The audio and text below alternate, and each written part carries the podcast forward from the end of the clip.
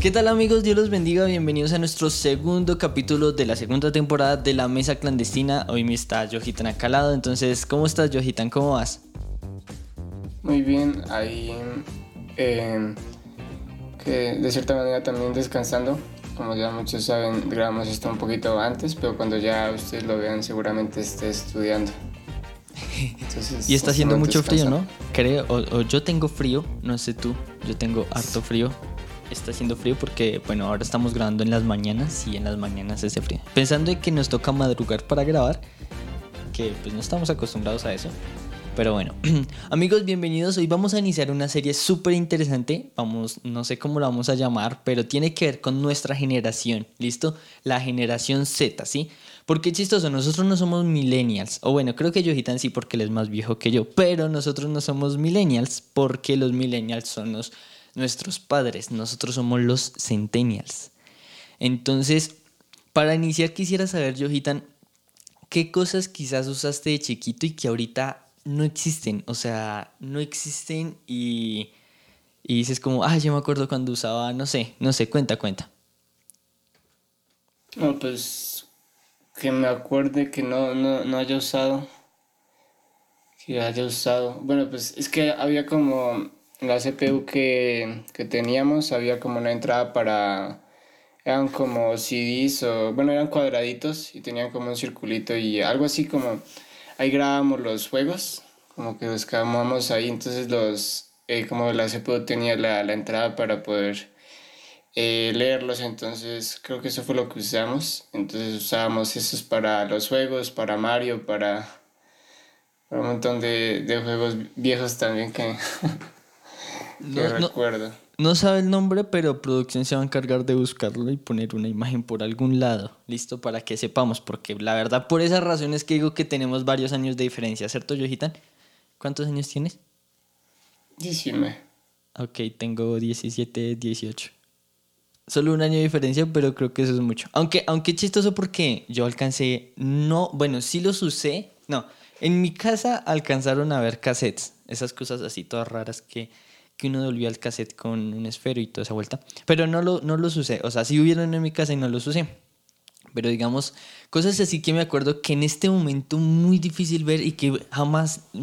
En esta época nunca voy a ver a un niño jugando con un yoyo. Y quizás nosotros sí jugamos con yoyos. Eso sí, yo jugué un yoyo. De hecho, yo tengo un yoyo. Si esos son los yoyos, sí.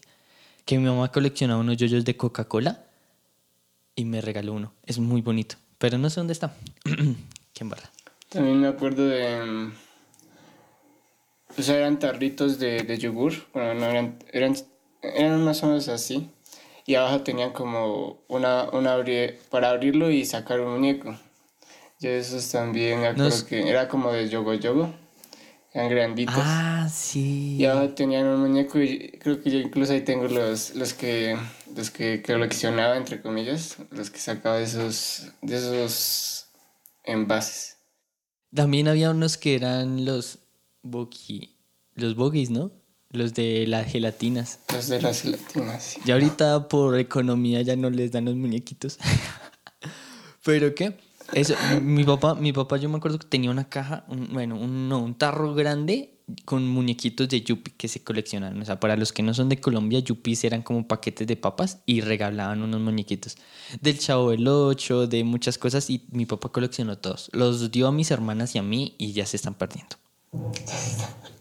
Pero bueno, son cosas así que, que, que, que, en este momento quizás los chinos que nos escuchen jamás van a, van a entender qué era disfrutar con eso, ¿no? O sea, ¿tú también jugaste trompo? Sí, claro. Pues a veces sí se ve por ahí, a veces. Pero ya sí, así de, o sea, así digamos que uno, uno en esa época era como, papá, cómprame un trompo. Ahorita el papá le compra el trompo y el niño ya, ya va y viene. Aunque también hay cosas que pasan en los años, eh, pasan años así y todavía lo siguen, lo siguen usando. O sea, digamos, me da mucha, mucha risa. Eh, voy a poner una foto por acá. Hay un coche que mis hermanas dos veces en Navidad pidieron. Sí, eran unos coches que todas las niñas quieren tener. No sé si en, solo en Colombia, en toda Latinoamérica. Y hoy, eh, bueno, en, esta, en este transcurso tiempo visitamos a unos hermanos de la iglesia Y tienen una niña chiquita y la niña chiquita pidió el mismo coche de Navidad. Y ya eso ya es súper viejísimo. O sea, hay cosas que todavía se mantienen y otras que ya se olvidan. De hecho, hay algo que se está empezando a olvidar y que yo sí tengo. Que empecé a coleccionar, pero pues conocí lo que era la famosa plataforma de Spotify. Lo que son los CDs. En este momento ya no venden CDs, o ya no venden, ni siquiera por pandemia. Yo tengo tres nada más.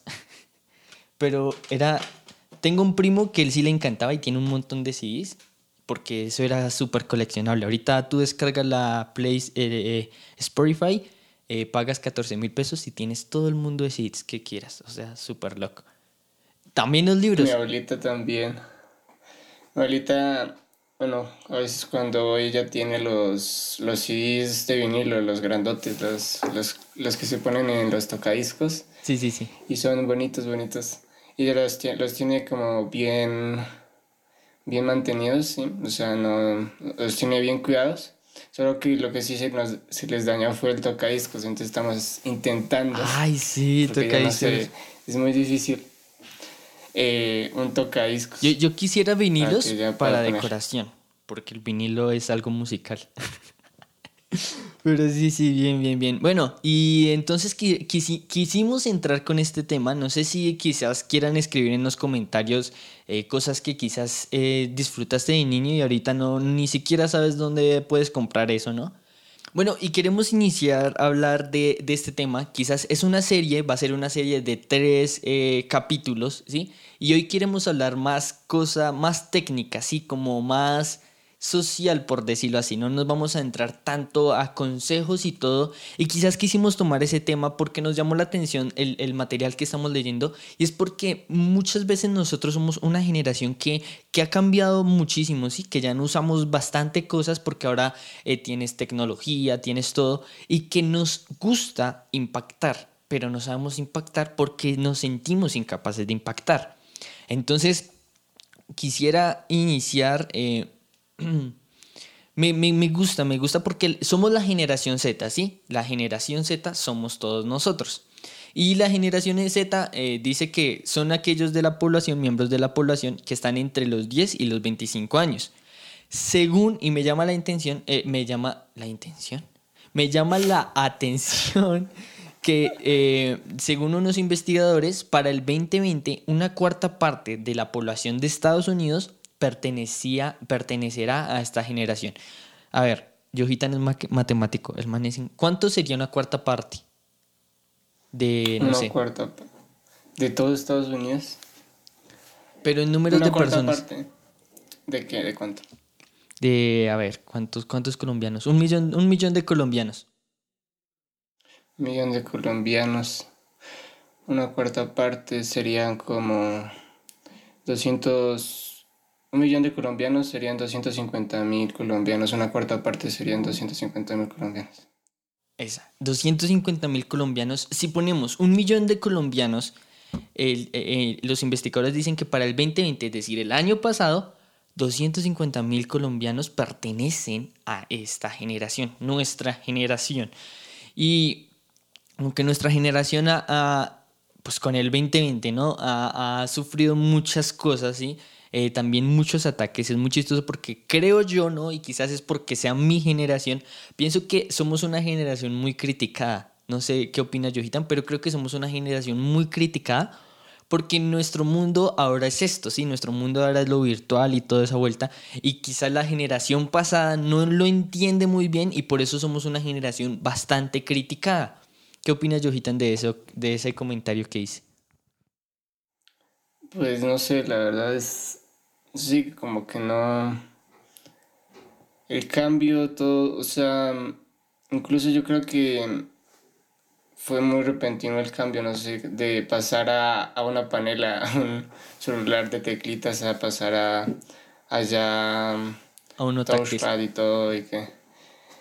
Entonces, no sé, como que el cambio, sí, lo que dices es como verdad, porque, pues sí, el cambio como que fue de cierta manera así como repentino y y creo que pues la tecnología en este momento como que cada vez, incluso eh, uno pues cada vez que va navegando encuentra muchas cosas que incluso uno no conocía del celular, ¿sí? entonces si uno se pone a investigar las ventajas de, de X celular, entonces ahí vas a encontrar que tal, que si vas a los ajustes, tal, haces esto. Entonces, de cierta manera es un poco enredado, ¿sí? Pero nosotros como estamos acostumbrados a poder buscar y, y como seguir las instrucciones, es mucho más, es mucho más fácil. Cambio como para ellos, como que se le... Eh, saber que como que el celular les complica mucho, ¿sí? ¿Me va a entender? Y es chistoso, es pues, chistoso. Yo no, sé. yo no sé si Yojitan yo sí, mucho, creo que nosotros, aparte de ser una generación muy moderna, muy tecnológica, también hemos sido una generación que hemos enseñado a las generaciones pasadas, ¿sí? Yo, yo, bueno, le he enseñado a mis papás eh, como que, ay, pero ¿cómo se hace eso? No, venga, entraron a Instagram, ay, pero ¿cómo subo fotos? Venga, les explico, ¿sí? Y ahorita mi abuela, la mamá de mi mamá, también compró celular así súper moderno y también entró a las redes sociales y adivinen quién les explica la nueva generación, ¿sí? O sea, somos una, una generación de maestros, muy buenos maestros, pero es chistoso porque la generación pasada no entiende tan rápido, o sea, uno le explica una vez y toca explicarle como 50 veces. Y es muy chistoso. hablando con un amigo de nosotros, que también es, fue profesor de nosotros, el, profesor de sociales de nosotros, eh, el profesor de sociales dice que, eh, o, bueno, yo, yo digo de él porque él habla mucho de eso y es de la pensión, ¿sí? La generación pasada vivía trabajando para que llegara al punto donde se pensionaran, ¿sí? Y ya no trabajaran. Pero nuestra generación vive pensando en qué negocio puedo montar, ¿cierto? O, o, o, o, la gran mayoría de jóvenes que yo he escuchado es como, bueno, no, es que quiero montar una empresa, no, no, tan, tan, tan. Porque tenemos un pensamiento totalmente aparte, totalmente aparte a lo que quizás la otra generación eh, vive o piensa, ¿sí? Entonces me, me gusta porque somos una generación independientes y muy emprendedores. Y, sin embargo creo que, que esto, todo lo que es la tecnología, nos va a ayudar y nos ha ayudado a impactar el mundo. O sea, hoy en día la gente quiere ser más cosas que tengan que ver con lo digital porque se dan cuenta que van, se acercan muchísimo más al mundo de manera digital. Y, me gusta otra, otra, ¿cómo es que se llaman? Eh, ah, se me olvidó, se me fue la palabra otros datos, estadísticas. Y me gustan otras estadísticas que, que, van al tema de nosotros y es que la generación Z es una generación post-cristiana. Tan, tan, tan, tan. Yojitan, ¿para ti qué es post-cristiana?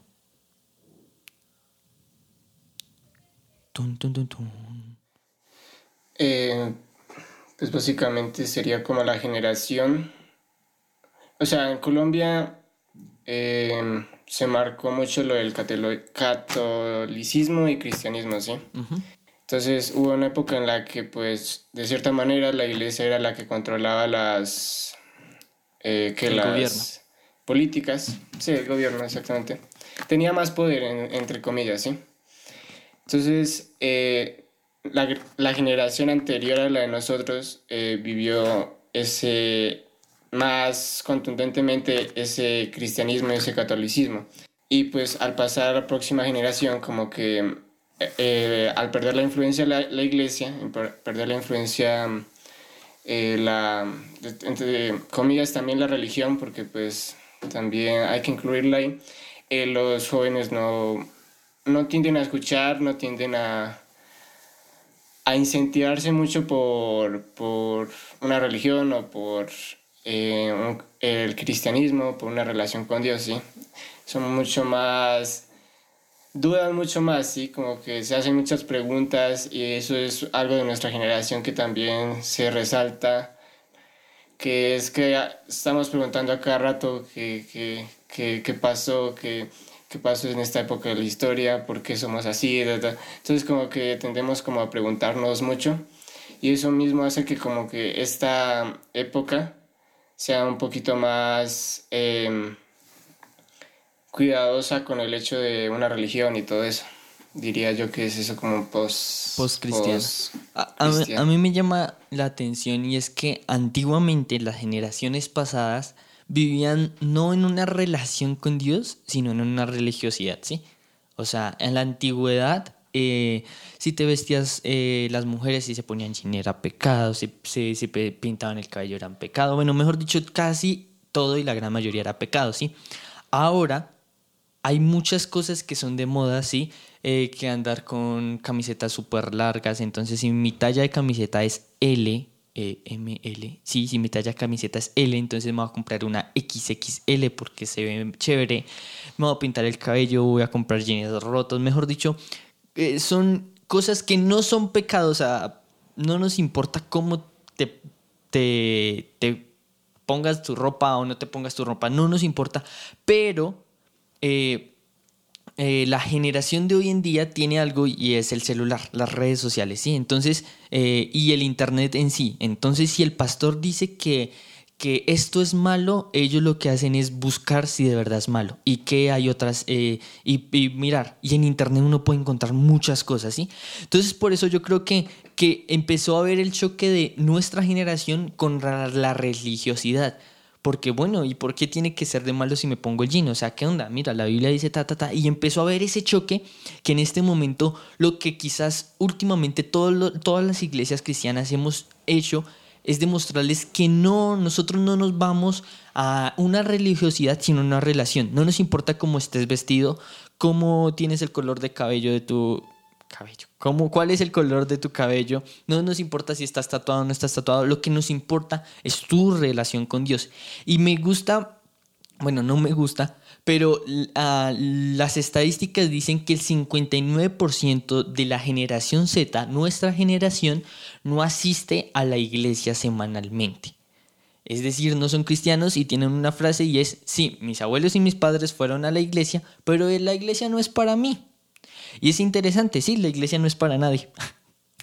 Ahí severo dato. La iglesia no es para nadie. Tú debes aprender que tú vas a la iglesia a tener una relación con Dios. No a escuchar al pastor ni nada, porque de hecho hoy en día es muchísimo más fácil. Tú entras un domingo a YouTube y escribes solo así, servicio en vivo, y te vas a encontrar un poco de cultos buenos, malos, regulares, eh, con cámaras 4K, con cámaras 320 eh, megapíxeles, mejor dicho, con todo lo que tú quieras, ¿sí? Con luces, sin luces, mejor dicho, lo que sea.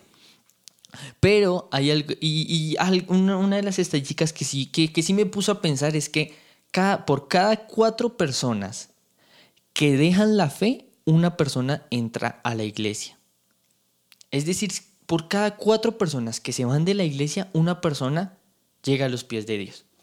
Quizás eso sí es para reflexionar hoy, porque de alguna otra manera entonces tenemos tanta eh, facilidad de, de ser unas personas influyentes, de impactar el mundo por la tecnología, y cuatro personas se van y solo una llega. Debería ser al revés, ¿no? Que una se vaya y cuatro lleguen. Pero entonces, ¿qué es lo que está fallando?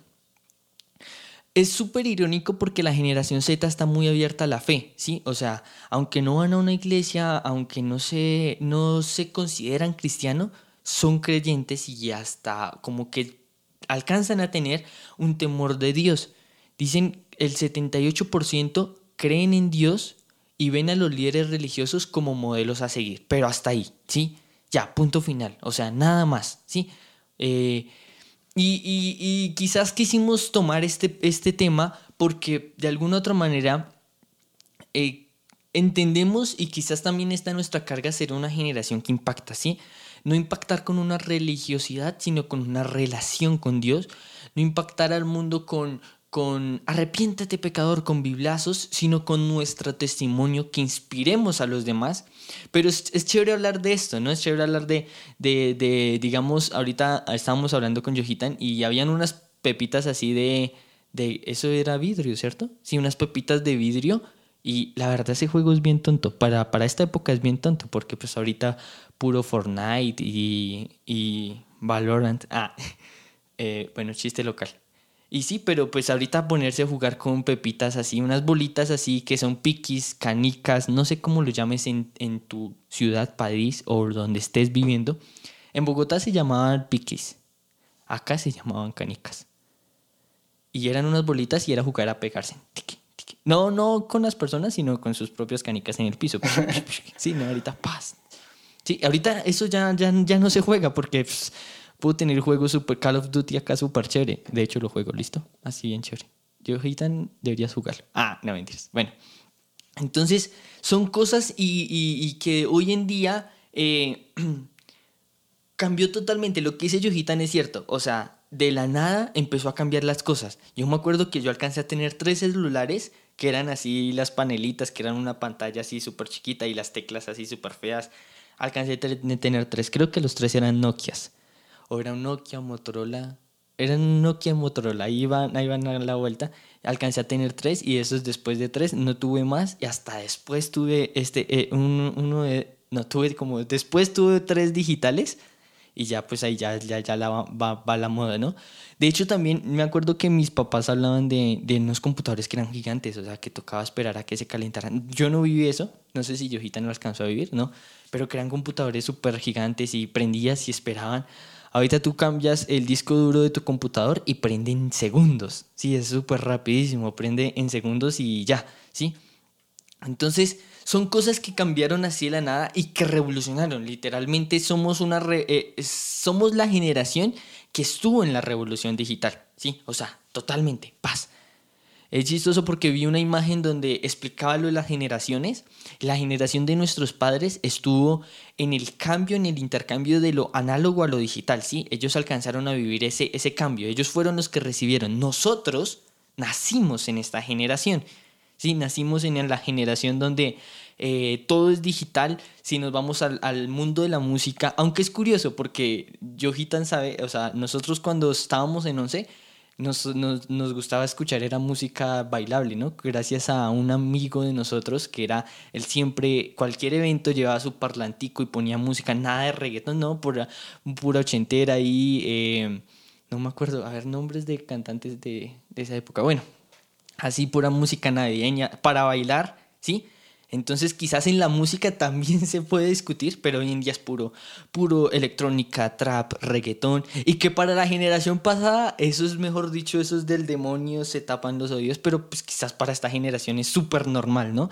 Y yo digo, ok, si para la generación pasada esto es horrible, ¿qué va a pasar con la próxima generación? ¿Qué van a escuchar? O sea, soy músico, estoy estudiando producción musical y yo siempre pienso, ¿cuál va a ser el nuevo género musical? Ahorita escuché, escuché, y no lo vamos a poner porque es horrible, pero escuché una combinación entre trap y... ¿Cómo es que se llama esto que, que es en España, que es de España? Eh, que, que, también se baila con los pies, pegándola a los pies. Chanfles, se me fue.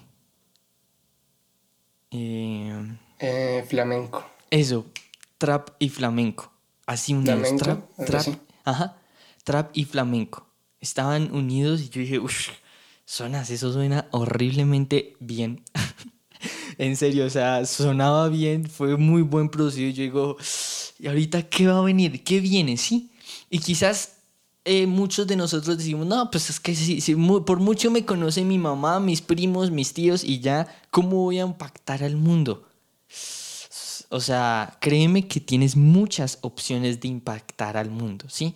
Con tan solo abrir una cuenta en Instagram y todos los días subir algo importante o innecesario o que simplemente te guste a ti ya, te puedes convertir en una persona influencer, ¿sí?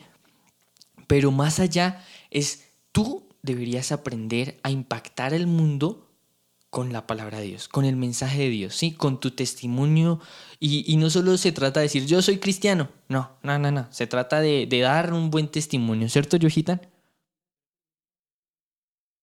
Sí, la verdad lo que dices es verdad, la verdad. No sé, creo que eh, estoy un poquito en contra de lo que dices ahorita de lo, o sea, de lo de que lo del emprendimiento que emprenden mucho. O sea, sí, la verdad es que nuestra generación emprende mucho, pero no tanto como deberían, sí. O sea, de cierta manera nosotros tenemos, no sé, tenemos todas las herramientas ahí a la mano. Y no las aprovechamos. Y, y deberíamos hacer mucho más con ellas, ¿sí? ¿Cómo, cómo? Y no las aprovechamos. y no las aprovechamos, ¿sí? Entonces, o sea, sí, la verdad, creo que como eso del hecho de ser jóvenes y después ya pasar a, a ser maduros, entre comillas, nos hace como emprender. Pero si tuviéramos esa capacidad de entender que tenemos todo a nuestro alcance, ¿sí? O sea, tú le preguntas a tus abuelitos, a tus papás, ellos eh, buscaban toda la información del colegio en las bibliotecas. Si el pueblo no tenía eh, biblioteca, se tenían que ir hasta el otro pueblo.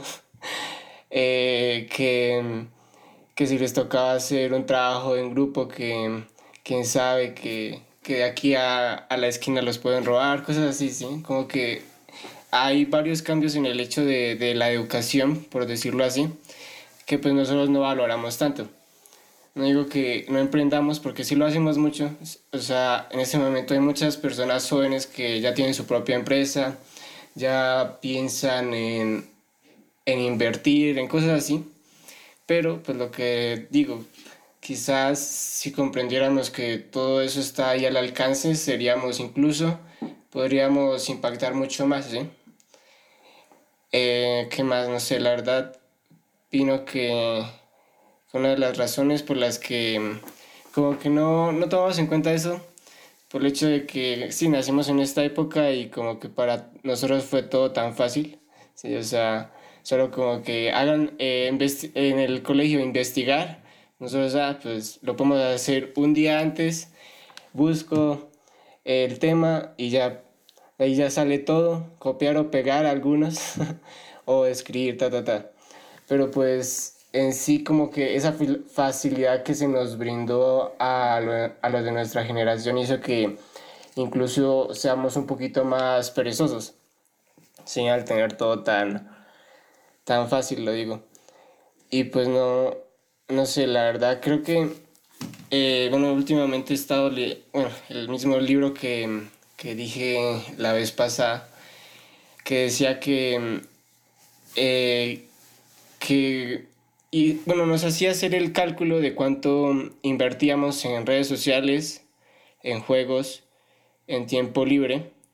Entonces hacía el cálculo que eran más o menos, nosotros vivimos más o menos eh, 3.700 horas, algo así. Bueno, no, no, recuerdo la fecha exacta, eh, las horas exactas, pero nosotros con dedicar de 2 a 3 horas en nuestra vida a juegos, eh, descansar, etcétera, estamos perdiendo una tercera parte de todo lo que vivimos. ¿sí? Entonces estamos de cierta manera como desaprovechando toda, todo ese tiempo que podríamos estar usando para emprender, etcétera, etcétera. O sea, no digo que los esté, los esté, los esté regañando ni nada, solo que pues, o sea, a mí también me hizo como reflexionar, sí, perder una tercera parte de toda mi vida haciendo nada es como, no sé, como que uno también se siente como, wow, me siento vacío porque pude aprovechar ese tiempo al menos para impactar más, para ayudar más, para hacer otras cosas que pues a la larga, eh, como dice Esteban, pues podríamos haber impactado, pudimos haber impactado desde hace mucho tiempo y pues saberlo hacer, ¿sí? Eh, también opino, creo que en sí, en ese momento, esta, genera esta generación no se puede quejar de que, de que no tiene una habilidad específica, ¿sí? En este momento todo es aprendible, porque en este momento hay muchos cursos en YouTube, si, que si no sabes hacer marketing digital, ¿no? Pues buscas cursos gratis en cursos gratis de marketing digital mismo, y ahí te salen. mismo Google. No sé si ahorita ya está, pero yo hice marketing digital con Google y era gratis y era bueno.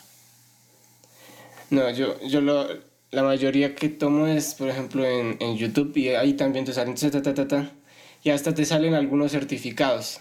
Entonces, imagínate, si tú dedicaras, digamos, un, un año, que en al menos medio año hagas un curso que te lo certifiquen, em, ya tendrías, bueno, para la hoja de vida, que ahorita opino, para la hoja de vida ya tendrías, digamos, que apenas entres a la universidad o antes de entrar a la universidad para que no se te sea tan pesado, digamos que de octavo a once, octavo, noveno, décimo, once serían cuatro años.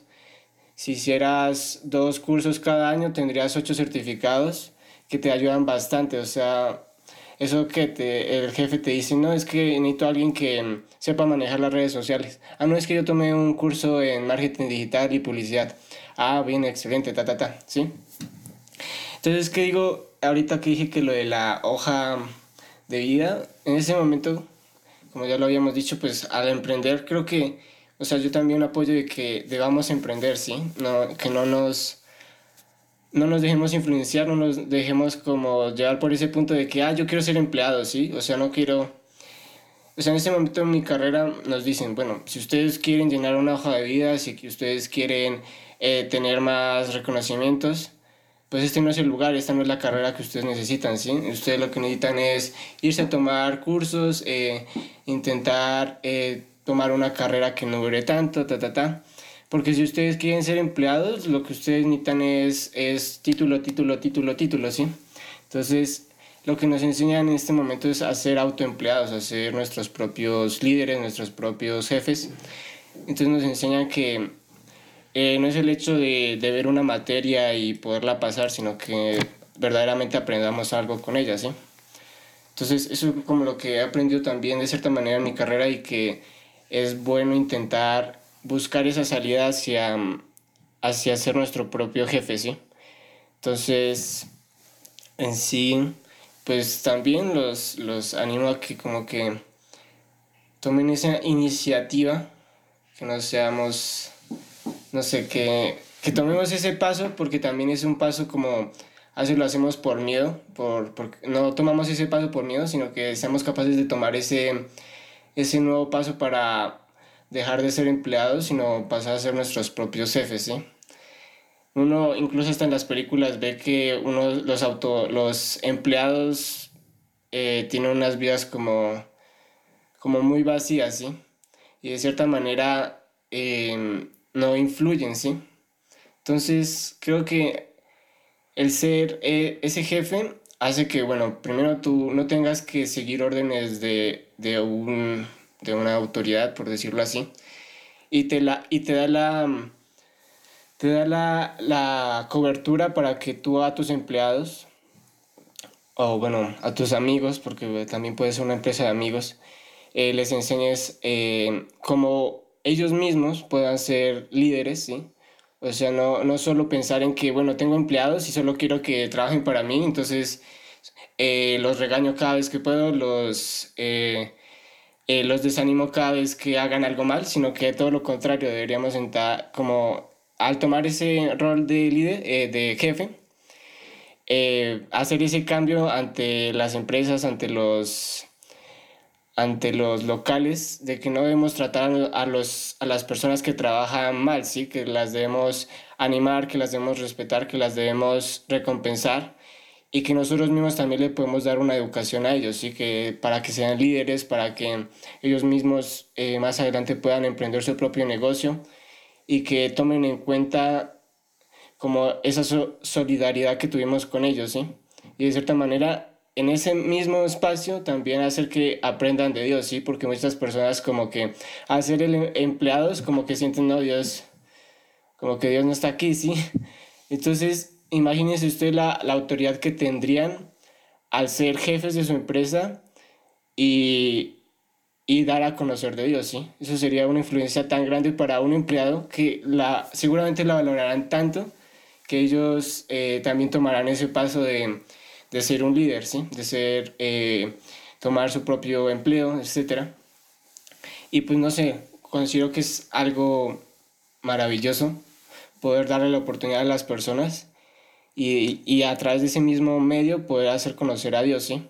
Que esa misma persona que si pasa mm, a hacer su, su empresa también tomará nuestro ejemplo, si lo hace bien, si, si verdaderamente le está agradecido, tomará nuestro ejemplo y le enseñará a sus empleados de Dios, le enseñará a sus empleados de, de la solidaridad, etc. Y eso va a ser una cadena, ¿sí? Es como tratar de cambiar ese molde en que el jefe es como el malo, ¿sí? Porque pues muchas personas sí hacen eso, como que, ah, yo tengo la autoridad, ya solo es, eh, mando a hacer, mando a hacer, mando a hacer, mando a hacer, y no permito que ellos aprendan de mí, ni que, ni que yo pueda colaborar con ellos para un bien común, ¿sí? Entonces, como quitar ese estereotipo, si podría decir, ¿sí? para hacer esa cadena que les digo, sería muy, muy chévere que cada uno pudiera emprender y, y dar a conocer a Dios de una manera única, ¿sí? No, o sea, no, no, digo que solo sea así detrás de una empresa, sino también sean que ya está haciendo como sus propios proyectos personales, ahorita con la música va a hacer conocer a Dios eh, a su manera, ¿sí? Y pues de cierta manera como que también no ser miserables a la hora de, de ser empleados. Creo que hasta las películas lo reflejan mucho, ¿sí? De, no, que, que solo eh, me levanto, eh, trabajo de, de 8 a 8, eh, llego a casa, me acuesto y no tengo tiempo ni para Dios, ni para, ni para mis propios, em, mis propias proyectos personales. Entonces es como una vida de, como no sé, de, de esclavización incluso. O sea, son de algo que me llamó mucho la atención un libro que leí de sociohumanística, se llama así una materia, que decía que en la esclavitud, o sea, en los años ya muy, muy, lejos, 1600. Se tenía, se tenía ah. la esclavitud y todo esto, cuando se tenía lo de la esclavitud y todo eso, el jefe, bueno, el, el ¿cómo se dice? El dueño de todas estas personas, tendría que, tenía que garantizarle a la familia y a él alimento, vivienda y cuidado, ¿sí? Si el esposo, el esposo la persona que estaba trabajando para allá, para el jefe, para el dueño, se moría, él tenía que garantizarle la protección a su familia, ¿sí? Entonces, eh, tomemos en cuenta eso, ¿sí? Y en este momento nosotros, a ser empleados, tenemos cosas básicas, ¿sí? Nosotros, en un salario mínimo no cubre todas las necesidades que podría tener esa persona, ¿sí? Entonces, con un salario mínimo, un mercado básico, eh, poder pagar el arrendo y pues de seguramente le quedará una que otra deuda, ¿sí? Entonces hagamos esa comparación. Esa persona no va a tener una alimentación completa, seguramente se puede atrasar con el arriendo y no tiene protección, ¿sí? Y en la, en la antigüedad él tenía protección, tenía alimento y tenía mm, eh, vivienda, ¿sí? O sea, no digo que, que, uy, no, que hubiera sido mejor que siguiéramos siendo esclavos, sino que hagamos la comparación de cuánto recibimos nosotros en este momento por ser empleados, por ser básicamente esclavos, pero sin una, un castigo, sin, sin eh, látigos ni nada, pero todo lo que ellos recibían por hacer bien su trabajo, ¿sí? Por, por ser de cierta manera esclavos y hacer esa comparación, sí. Como, como antes, incluso recibían más que en este momento, nosotros siendo, entre comillas, libres, haciendo un trabajo que seguramente no nos gusta. ¿Sí? Entonces, esa, comparación me gustó mucho, pues, lo que digo, no digo que, que sea mejor que, que nos que mm, sigamos siempre las órdenes de las personas, sino que, que pues ver la comparación de todo lo que ellos llegaban a recibir y lo que ahora nosotros recibimos para hacer ese trabajo. Me, me, me gustó mucho tu intervención. Ah, me gustó mucho lo que dijiste. Porque, porque muchas veces pensamos que nosotros predicando, o sea, muchas veces pensamos que predicar es la mejor manera de enseñar la palabra de Dios, ¿no? Y lo que dices es cierto, ¿no? O sea, no más dando ese testimonio y siendo unas buenas personas con nuestros empleados, vamos a predicar muchísimo más. O sea, estuvo súper genial. Y quiero terminar, queremos terminar este primer capítulo de este, esta serie, esta parte de esta serie, con repitiendo el versículo, 1 Timoteo, Timoteo 4:12. Dice, que nadie te menosprecie por ser joven, pero sé ejemplo de los fieles en forma que, eh, en que hablas y vives en el amor, en la fe y en la pureza. Me gusta porque dice, o sea, no te dejes eh, bajar porque te digan que eres joven, sino más bien sé un ejemplo para todos los creyentes. O sea, cuando ahí se refiere a fieles, es, se refiere a los creyentes. Pero sé un ejemplo en lo que dices, en tu forma de vivir, en tu amor, en tu fe y en tu pureza. Son cinco cosas importantes que hoy queremos dejarles. Sé una persona de testimonio en tu forma de vivir, como hablas en tu amor, en tu pureza y en tu fe. Así que amigos, hasta que llegó nuestro primer capítulo de esta serie. Recuerden, dentro de 8 días nos vemos con el otro capítulo. Eh, capítulo número 2 de esta serie, así que no se la pueden perder, va a estar muy chévere, vamos a hablar de cómo podemos impactar, qué necesitamos para poder impactar, ¿no? Entonces nada amigos, Dios los bendiga y nos vemos dentro de 8 días.